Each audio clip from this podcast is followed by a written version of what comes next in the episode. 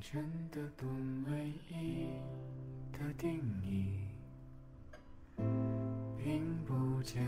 晚在看维特根斯坦的电影，然后因为他有点无趣，然后我们两个就聊起来了。聊着聊着，我们就决定今天晚上来录一次电台。我觉得我想用你那稿子的最后一句来做这个电台的标题。其实南大是不存在的。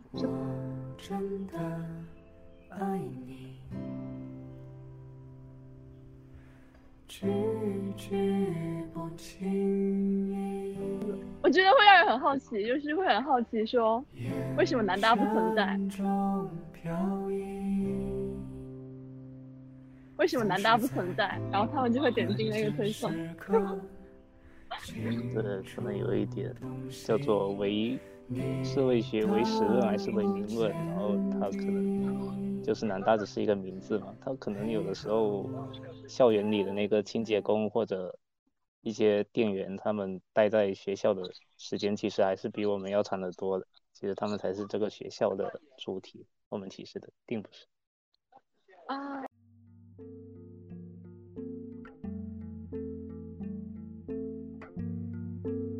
回家有坐坐船的吗？因为之前去过一次，就是汕头市，就是直接坐到汕头市那里，然后坐船到确实那里，然后活动啊有有。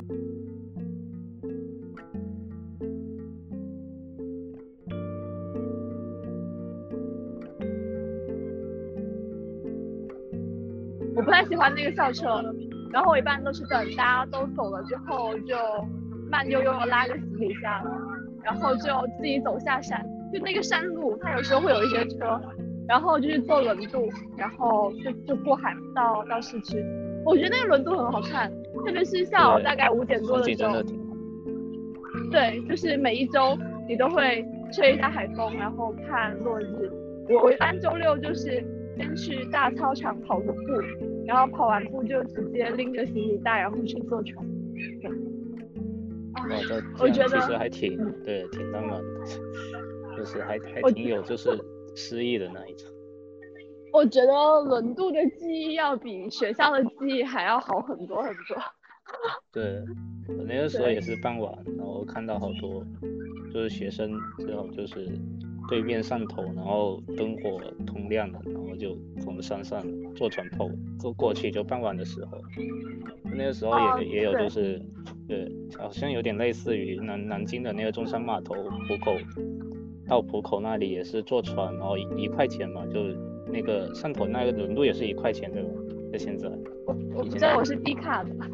哦对，都低卡，好像就是低卡一块钱，然后就坐回去，然后坐回来。大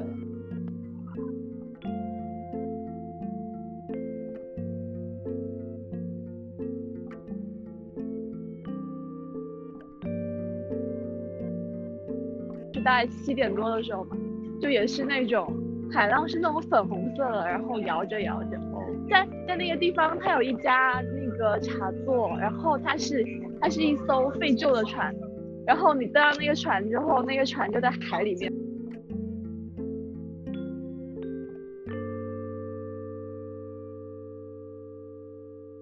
说潮汕它它是一个比较适合养老的地方，就是如果不是住在这里的话。吃的也挺多，然后那个，是，然后包括那个，其实其实也挺惬意，包括这三年好像也疫情基本上也没影响到这里，也没有说什么大规模的那种运动禁止啊 什么的，好多次都有惊无险。我看到你在朋友圈发很多次，嗯，南大，这是可以聊的吗？这可以的，就是总是情不自禁的，反正就想到就发一下，然后然后如果没人看，就是就放个十分钟，因为如果就直接删了嘛，因为不然话太多放在那里，就感觉像垃圾倾泻一样。那也不会，你你们这是在大门那里是修了桥还是怎么样？我看到了图片，但我不是很明白。哦，对，那个那个是就是。鼓楼南园北园嘛，然后那里修了一个，因为那那个是是一条马路，然后公共马路，然后那个时候因为学生，如果这样的话，学生就可以出来，然后就没有办法封校了嘛，然后那时候就考虑修一个通道，然后这样的话就把两边都隔住，然后最后因为那个阻碍 阻碍公共交通，然后被交警撤下，不能能支持对，我之后就直接改用电子控制了，就是你一出校就只有十五分钟的权限速，然后你就得赶紧跑到回来那个校区，之前还是有一小时的，现在变十五分钟。哦，十五分钟。对，我想起来没有介绍，就是让，但是然后他读外语，他是在南大读社会学。然后，因为我们之前就是电台第一期的嘉宾是在南大读历史系的，我我那时候有看到你发那个朋友圈，然后我不知道南大怎么了，然后我就问了我那个同学，然后然后他就问我说他发送的具体时间是多少，然后我就看了一下具体时间多少，他说哦我知道什么事了。然后就给我截图发了一个新闻什么什么的，然后他同时还给我发了就是他的 QQ 空间所发的对南大的吐槽。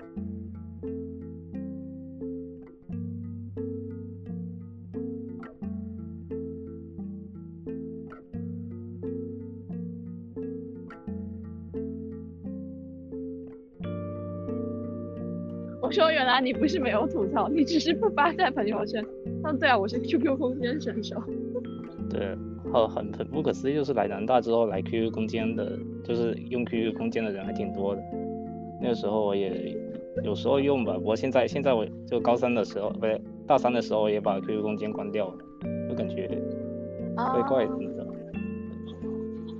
我之前听清华朋友说他们都是用 QQ 群，但我很诧异，因为在广东基本上都不用 QQ，感觉是这样。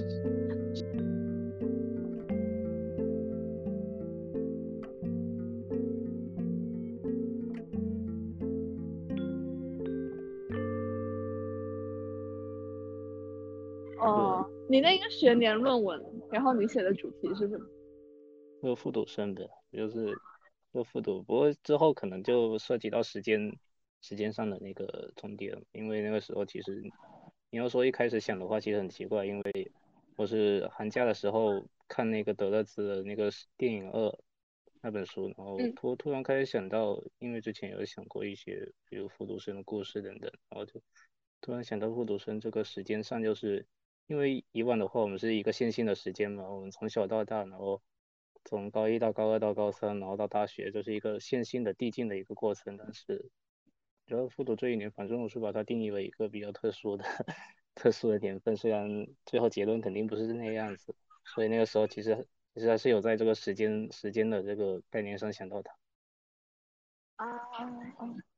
我之前做过一个这样的稿子，就是我来。我来我们公司做第二稿子是做复读的，大概做两三万字。然后你这论文写出来，你有什么新的感受吗？有有有要要把它再再升一下，就还是太多了。呃，就是虽然说现在已经初稿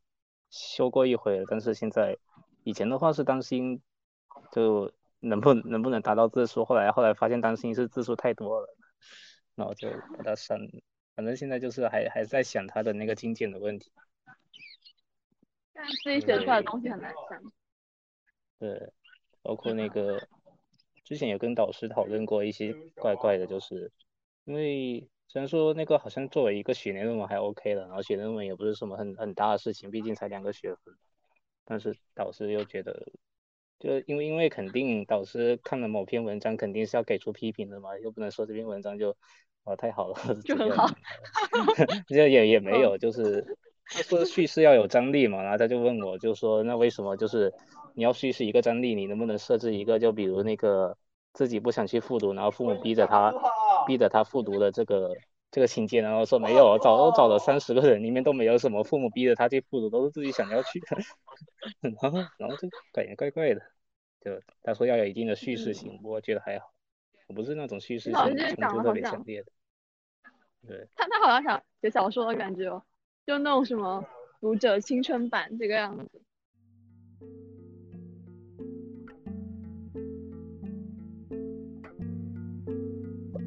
对，就突然没没有后面的计划了嘛，就那个时候只想把论文写完，然后因为考研复习，考研复习本来是在五月份的，然后 but 在封校期间确实也没有什么事情好好做，就干脆开始先复习上。对。你就你就跟我说不知道干什么，实在无聊就只能去复习考研了，就对，对，这个这跟今天那个对话，我感觉气氛非常相似。就你跟我说笑死，老师要开那个读书会了，我书还没有看，然后我说这是一些紧急避险。啊，不然聊少数化的南大，对南大确实还好，感觉对，这一点像。其实我感觉确实没对他有什么感情，就是你要说过得好过得不好吧，都是自己的选择，也没有什么，就是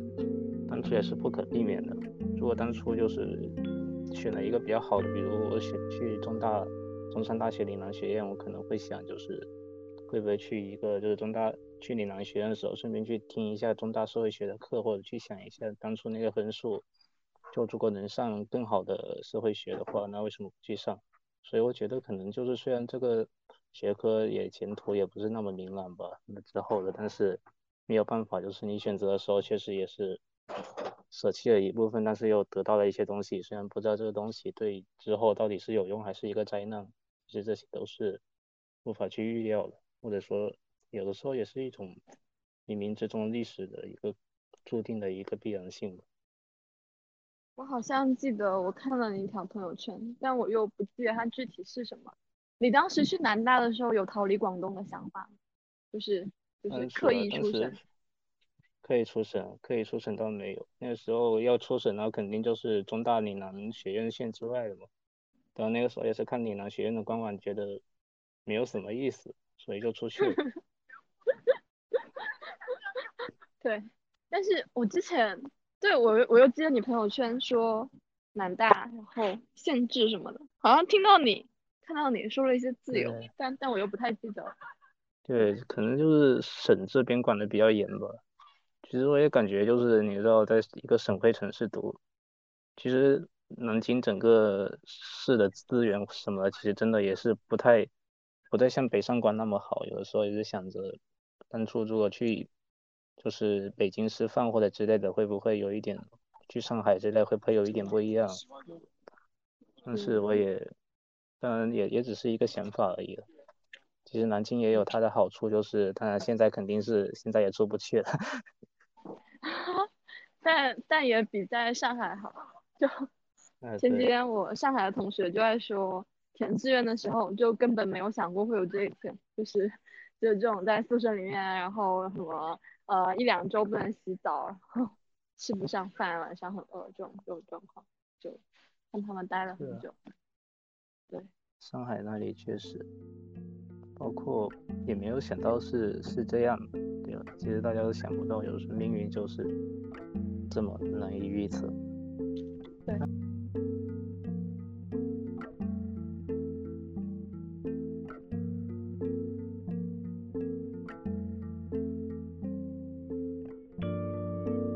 啊你之前是不是说宁可南京是安徽管的？是这么说吗？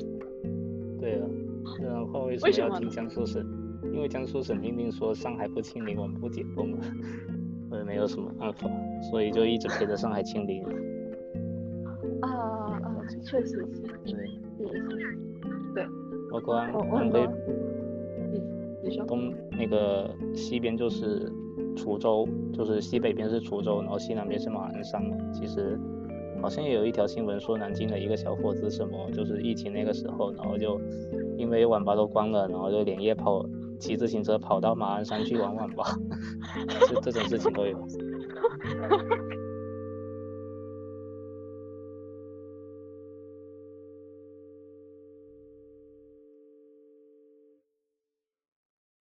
我们今晚还聊了考研，就是他打算考本校。你先讲一下你考本校的理由，比我比我转述要好一些。题挺多的，也不是就是你知道吗？其实我对本校这种志愿什么，其实如果你要真的可以的话，宁愿去考考复旦、考人大。但是你知道吧？就是人大的话，它的那个课本，它一直以来就理论上来说，一直以来都是刘少杰、刘少杰，然后感觉太没意思了。然后复旦复旦要考社会学基础，它复复旦是要。初试是考复旦社会学基础和和统计学，然后这这两个学科都感觉没有南大就是直接考理论的有有意思。包括南大教科书虽然呃就教学水平可能也也也也不知道怎么比较吧，但是 至少他出的书还是可以可以值得一看的，包括那个时候题题库也多，他他有十几年的题，当然当然南大也可以肯定是社会学里考研里面很卷的嘛。所以也不知道能不能保保上，但考研只是一种尝试，我也不知道能不能考得上。我考不上的话，可能就 gap 一年再想。对，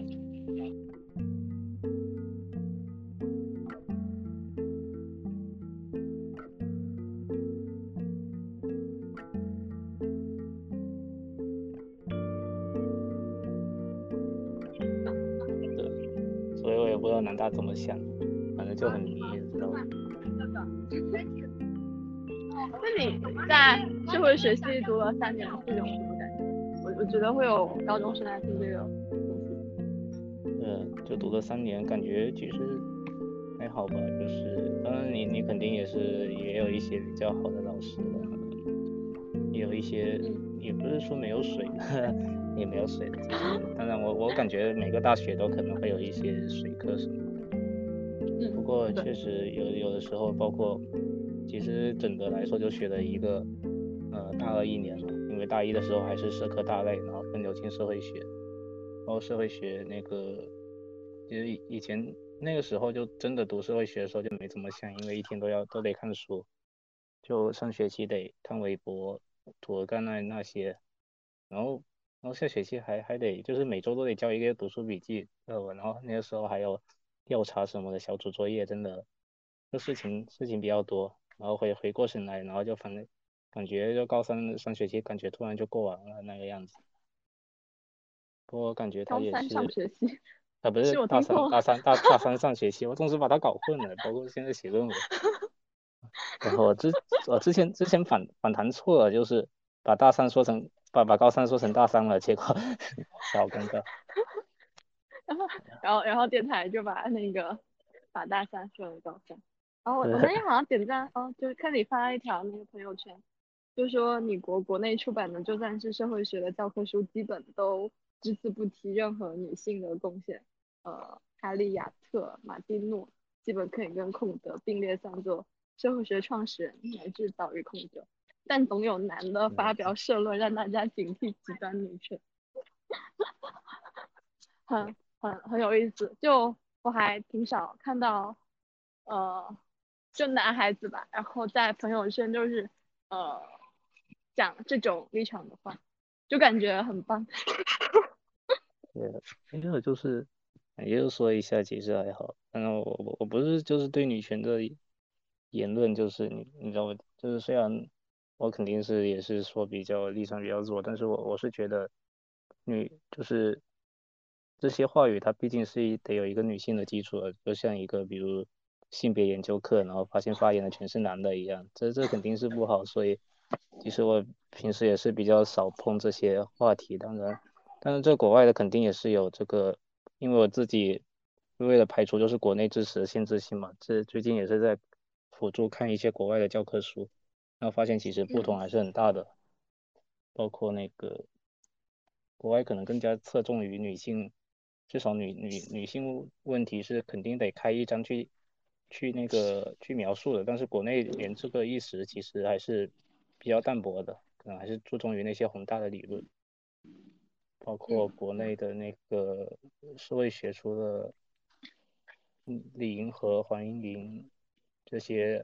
可能有一些女性之外，其实大部分还是男性占主导的。虽然说其实社会学那肯定是女性比较多了，所以其实跟哲学一样，它。现在可能也是得一个慢慢过渡的，或者说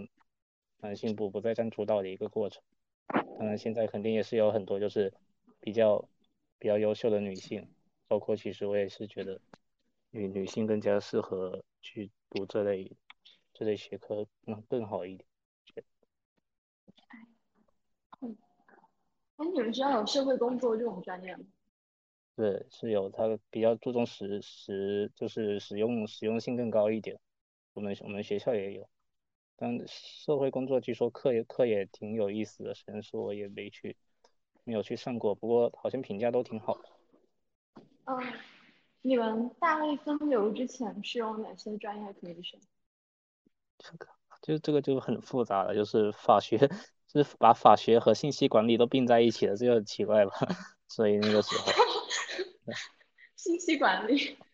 信息管理是把这两个我想的那种学程序的吗？还是对，就是学程序，就是学程序的，就是学程序，但哦是还还是有一些比如管理类的一些知识吧。啊，管理类的知识，法学、信息，然后社会学，对，还有别的吗？对，还有还有政治学嘛，就政治政管那些，政治管理、政府管理吧，主要是那你们这个大类叫什么？是人文大类吗？就是社会科学大类。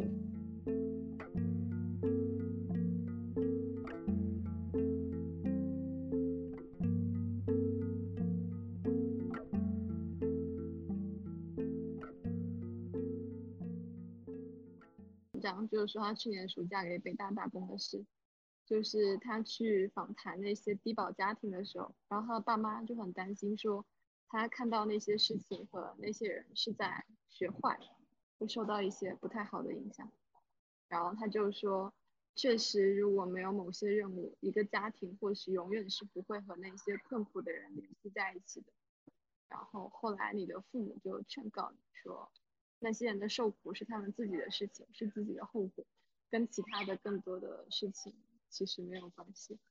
我看到这一段话，我就觉得这是一个很好的稿子，然后我想把它转过来。嗯这也是很简简简单单远方和远方的哭声和之间自己有什么关系？包括其实大家最近看那个上海那些负面消息，每天都一个接着一个，其实自己内心也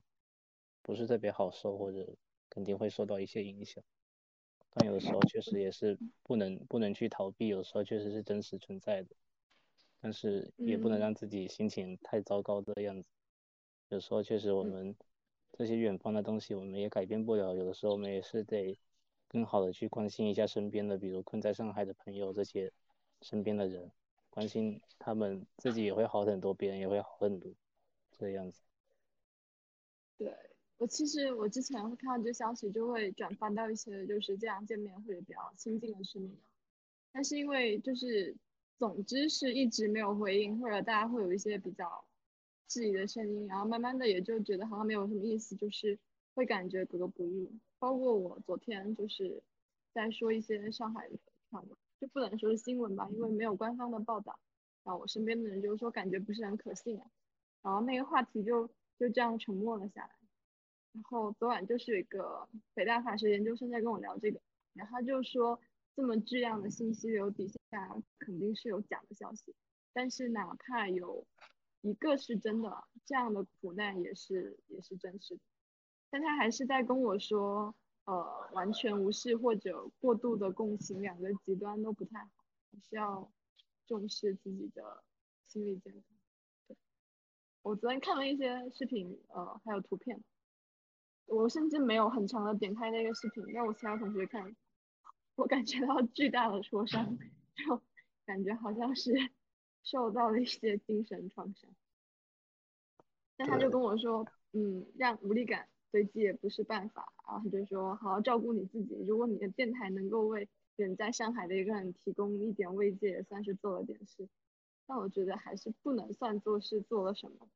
但有时候你已经。你还没有做什么，你已经要处理自己那种感觉到受伤的情绪。嗯，其实我们有的时候，我们我们，嗯，对，就有的时候你前你，一期就是，嗯，哎，对，就是，那我想，就是其实没什么，就是说你点开你看到那些负面消息的标题什么的，如果你一知道它是一个不好的东西，其实也是可以。就是避免去点开它。其实有的时候确实没有办法，就是跟你之前说的一样，就是不能两个太极端。就那个，其实有的时候大家确实有有的人可能会对此一声不吭吧，但也有可能他内心对此也不太好受。有的时候确实我们生活也不是能够承担这些呃世界世界的这个重量的。嗯嗯。我我会觉得这个这个跟我的心情就是还是影响很大的。因为我我之前的那个同学就在上海的某个九八五，然后他就是说一直吃不上饭，然后晚上就是饿的睡不着啊，然后包括洗洗不了澡什么的，然后就我我听他讲那个，我也会整个人都很难受。然后他昨晚就给我发张图，然后说他跟楼上的同学收了两个玉米，然后宿舍有锅可以煮，然后说哈哈哈，然后我就我就感觉很开心，然后就说就说很棒。他还去参加了那个社区老人的服务陪伴的志愿者，就是去线上对接这些老人的物资需求啊，然后反馈给志愿者上门配送，还有线上去问候和陪伴这些老年人。但其实这也要建立在这些老年人他自己能够使用网络的基础上，对吧？你才有可能就是通过这些事情去去帮助他。然后昨晚他就问我说，他在想是不是上海之外的很多人都不太相信他们现在在经历的事情。然后其实我会感觉我看新闻跟他真实的跟我讲他现在有多么难受的感觉是还是很不一样，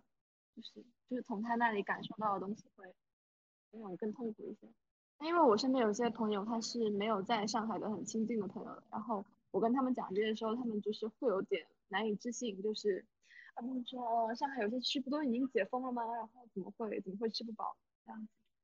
然后昨晚他就给我发了一些方便面、苹果还有牛奶，说生活好起来了，然后我就突然开特别开心，我就说哇好啊，怎么买到了？然后他就说是西财捐的，还说就是所有人都给我报考西财。就还给我发了一个，就是满满的那个货车的物资，然后上面就写着这个西南财经大学捐赠某某大学的疫情防控物资，有袋装、桶装方便面、纯牛奶、自热米饭，还有防护服。就感觉校对校捐赠这种事情还还蛮可爱的。然后那一刻，因为他有的可吃了，感觉到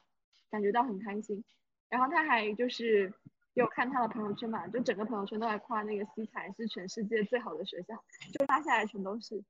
就好像突然觉得安静了很多，然后就觉得我心情很好，然后就开始去跳绳，就很快乐的去跳绳了。然后本来那天晚上整个人都还都还软绵绵的，对。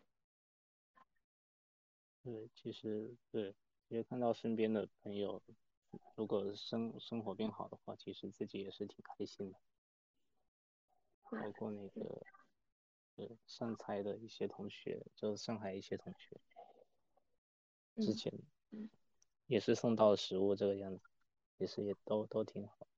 包括现在上海确实买菜什么的也是比较困难。嗯嗯。我在看后面写的那个样子。嗯。但后来一天的坏消息，两天多种多样，后来连我也放弃了。从那些社交平台去传播远方的痛苦，听到的越多，越知道那些是我们远远或者作为一个个人不能承担的东西。我们只能看着，隔着一层玻璃罩，并期望着这个玻璃罩不要碎了，那些东西不要降临到身边。我们要离开玻璃罩，或者远离玻璃及一切镜像产物。我们说，我不想再看下去了。我想要那个感觉，就是我之前在我们学校打排球的时候，嗯，就是，就就对方有一个球发的不是很好，然后我还是很想去接，就接没有接到，然后就是就是磕到了那个，因为因为我们我们排球场很有限，然后是在水泥地上面打的，然后虽然我穿的是长裤，但是还是就是磕了一整块肉都快掉下来，就那一片膝盖都是鲜血淋漓的。然后我当时去校医院嘛，那个那个老师还问我说是不是抢食堂抢的，然后我说是打排球打的，然后就要就要换药在教室里面，呃，就当我把那个伤口卷起来然后换药的时候，就在旁边一个本来陪着我的同学就看了一眼，然后他整个人就就是那种倒吸了一口冷气，然后死了一声，然后就整个人就被转过去了，然后就说他看不得这样的东西，我那一刻的心情是。是很复杂的，我的想法好像是那种，就是这个伤口在我自己身上，我都没有感觉，我不能看。然后为什么你只是看我上药，你就已经不能看？啊，好，好像是这种感觉。对，嗯，对，其实对，有的时候确实，像这些伤痛，其实有物理上的，也有精神上的。就是有的时候确实，我们这些记忆回忆起来。虽然可能，呃，自己没有体验到，但其实有的时候也是比较难受的。对对，就昨晚看到看到那个图片，我甚至没有打开视频，我听说那个视频打开来会有很多的呼喊声，然后我只是看到那些人就是跪在小区门口，然后还有大白和警察，我就觉得很难受。嗯，我我们之前那一期就是聊上海那个疫情，但是聊的非常非常克制，就基本上我觉得只是讲了一些大家都知道的事情，虽然可能还有人不知道。因为我在录那个话题的时候，我就已经开始预计它可能是不能过审了。我们之前做了一期妇女拐卖的一个话题，就是聊了徐州那个事情，还有聊呃在福建的那种阿乐，就是童养媳吧。然后在网易云。那个那个播客在喜马拉雅根本就没有过审核，就他不让我们通过。在网易云有十四万的播放量，然后在小宇宙就是反应很平淡。后来他开始，当他播放量开始上升到七百这个时候吧，然后那个播客就悄无声息的就没了。然后我就在想，这次这个话题它可能也是不太能录的。然后我的同事也跟我说，应该是过不了审。但我还是尝试把它录了出来，然后把时间轴做的很克制。我就问了国内一个就是呃播客平台的一个负责人，我就问他说，我这个东西我能放到我的标题里面吗？或者是我的时间轴里面？他说标题要委婉一点，但时间轴应该是可以的。然后我我其实对上一期还是觉得说，我觉得还不是很满意，但是你没有办法了，就是。你可能会顾虑到说你这个电台做出来能不能过审，就你他如果过不了审，你录了也没有意义，就没有办法被人听到嘛。还有一个就是出来聊这些话题的人，他还是一个学生，他是就他讲的话也很克制，他就不能说自己的学校什么就很不好的那些东西，呃，所以所以整一个还是有很大的限制，就录完就还是觉得有一点有点没趣或者怎么样，就就是这种感觉，嗯，对。其实真的，这些现在似乎是那个，呃，电台什么录音好像是审核的最最严格的，好像是最近。那我在想，我们这期能发出去，发发不出去，有可能。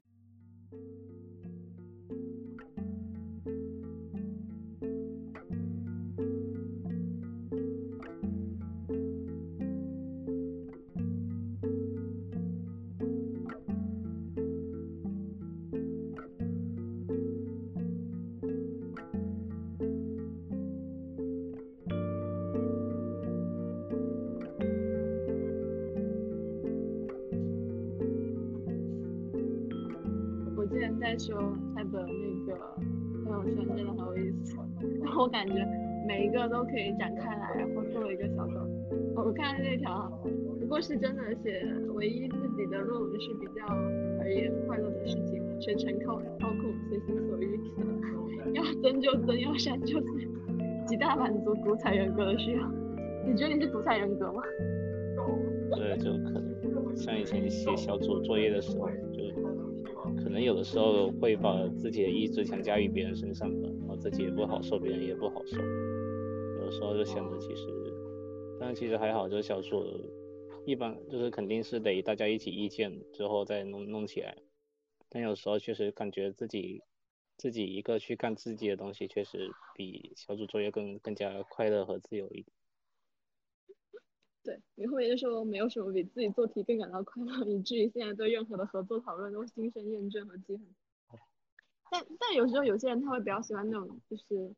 就比较包办的人，怎么说？就就像我们那个我们有一门课，他老师就很喜欢临时搞 pre，就比如说今天上课，他就说嗯，那十分钟之后你们上来给我 pre 一个什么什么法国史之类的，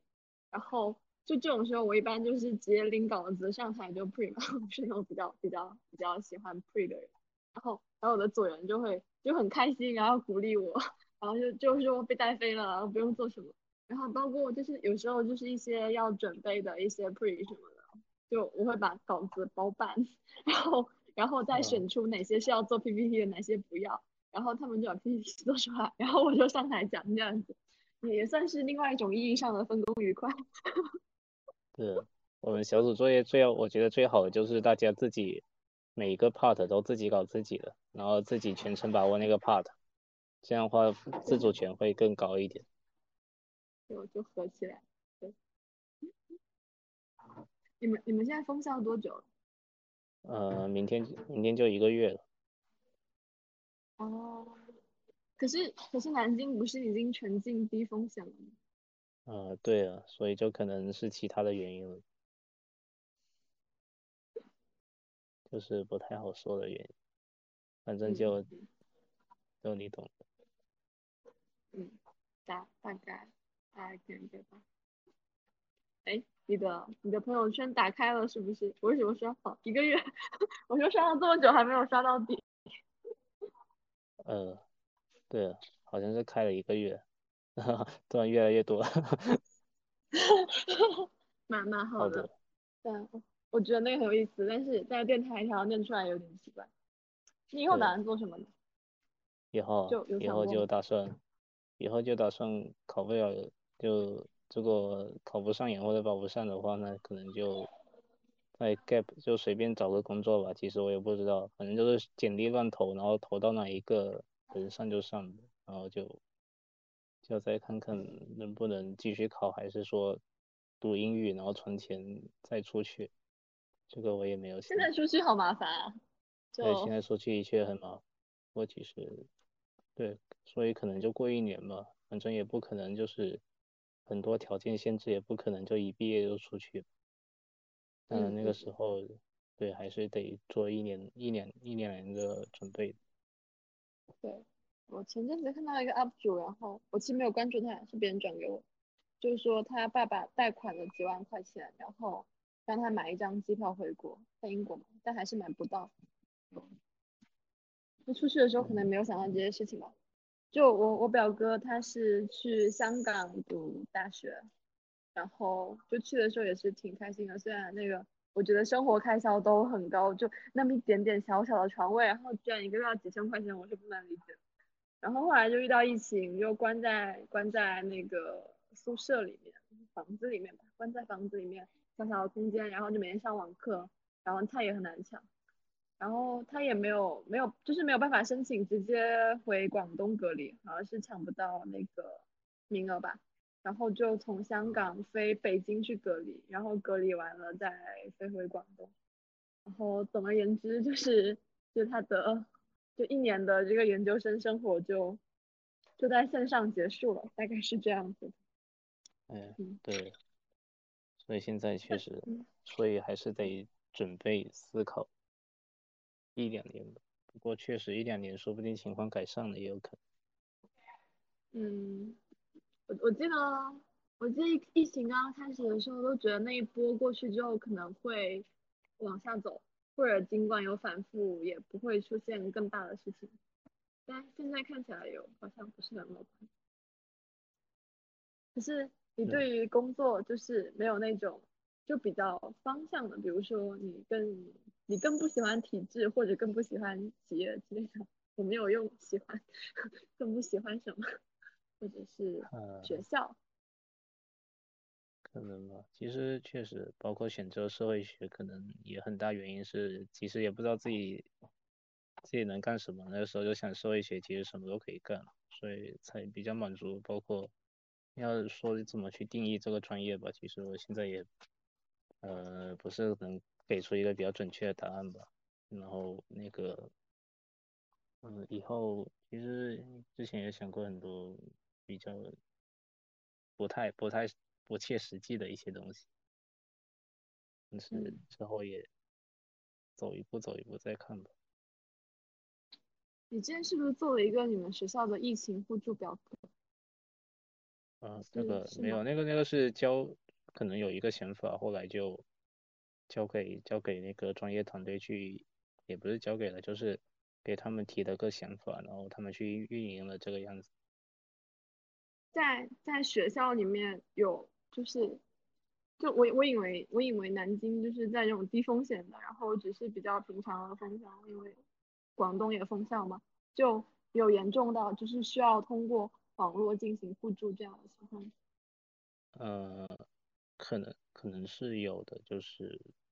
我之前去看了一下，好像虽然说很多人也预期这个，不知道效果大不大。不过我看了一下，可能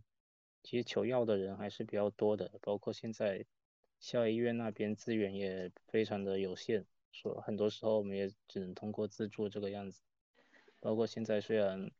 毕竟封校这个状态，然后包括我们封校也是比较严格的嘛，很多很多服务都是，呃没有办法去开展，有时候确实也是需要这些自助的一个表格的环节。哦，就是你们已经严重到不能不能买到药，因为我我之前我之前看到有一个复旦同学发好像是发朋友圈吧，然后就是说他们想要药，但是。但是买不到，然后学校就说可以消杀，就是送到校门口，然后消杀之后去取。然后就有学生在问说，学校作为一个就这么大的一个组织，它应该是相当于一个社区或者是居委怎么样？然后当学生需要药的时候，他不可以替学生去联系吗？就只能学生自己买了，然后让人送到校门口吗？然后还有人问说，那复旦有这么多附属医院来干嘛用？大概是这个样子。对，其实就，当然这些都比较复杂，包括很多，呃，政策性的或者之外的一些因素等等。所以其实，包括现在，其实上海的，当然就其实也很类似于现在上海的情况吧。所以有的时候确实，我们也需要更加灵活的一些一些方式吧。嗯嗯。十点多，我看一下我们录了多久，录了一个多小时，对，聊聊就一个小时，嗯，那要不今天就到这里，OK，OK，那今天就。差不多了，对，好的，对，好，那我停止录制，OK，拜拜，拜拜。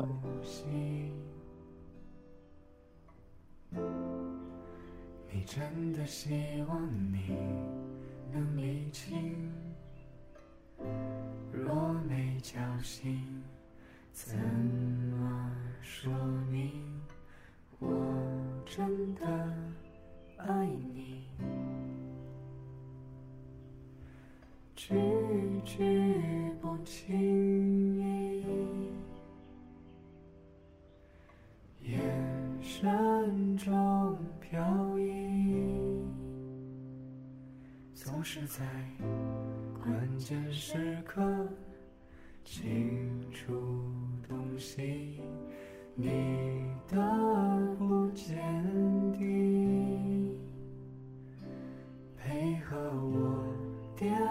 沛流离，思绪中清晰，